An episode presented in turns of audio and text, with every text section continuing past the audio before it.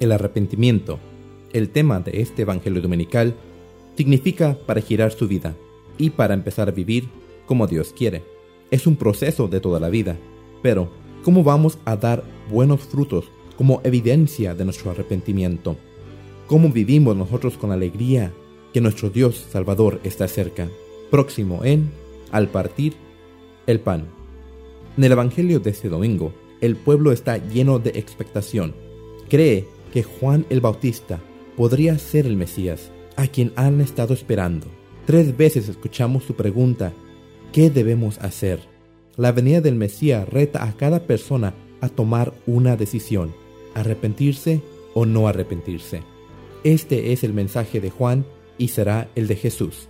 Arrepentimiento es la traducción de una palabra griega, metanoia, que significa literalmente cambio de mentalidad. En las escrituras, el arrepentimiento se presenta como un giro que comprende dos aspectos, alejarse del pecado y acercarse a Dios.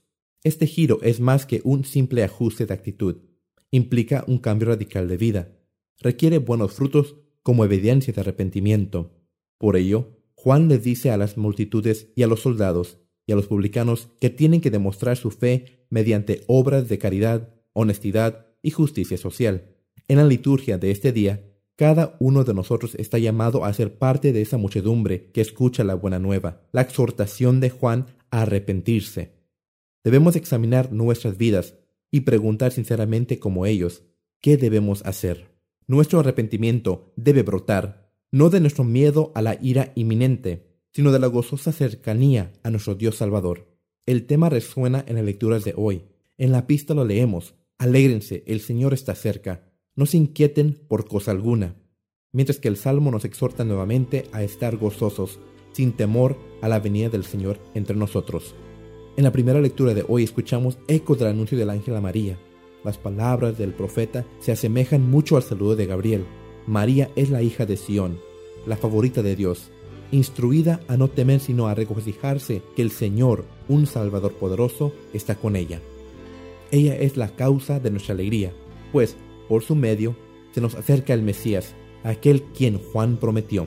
Está a punto de llegar uno que es más poderoso que yo.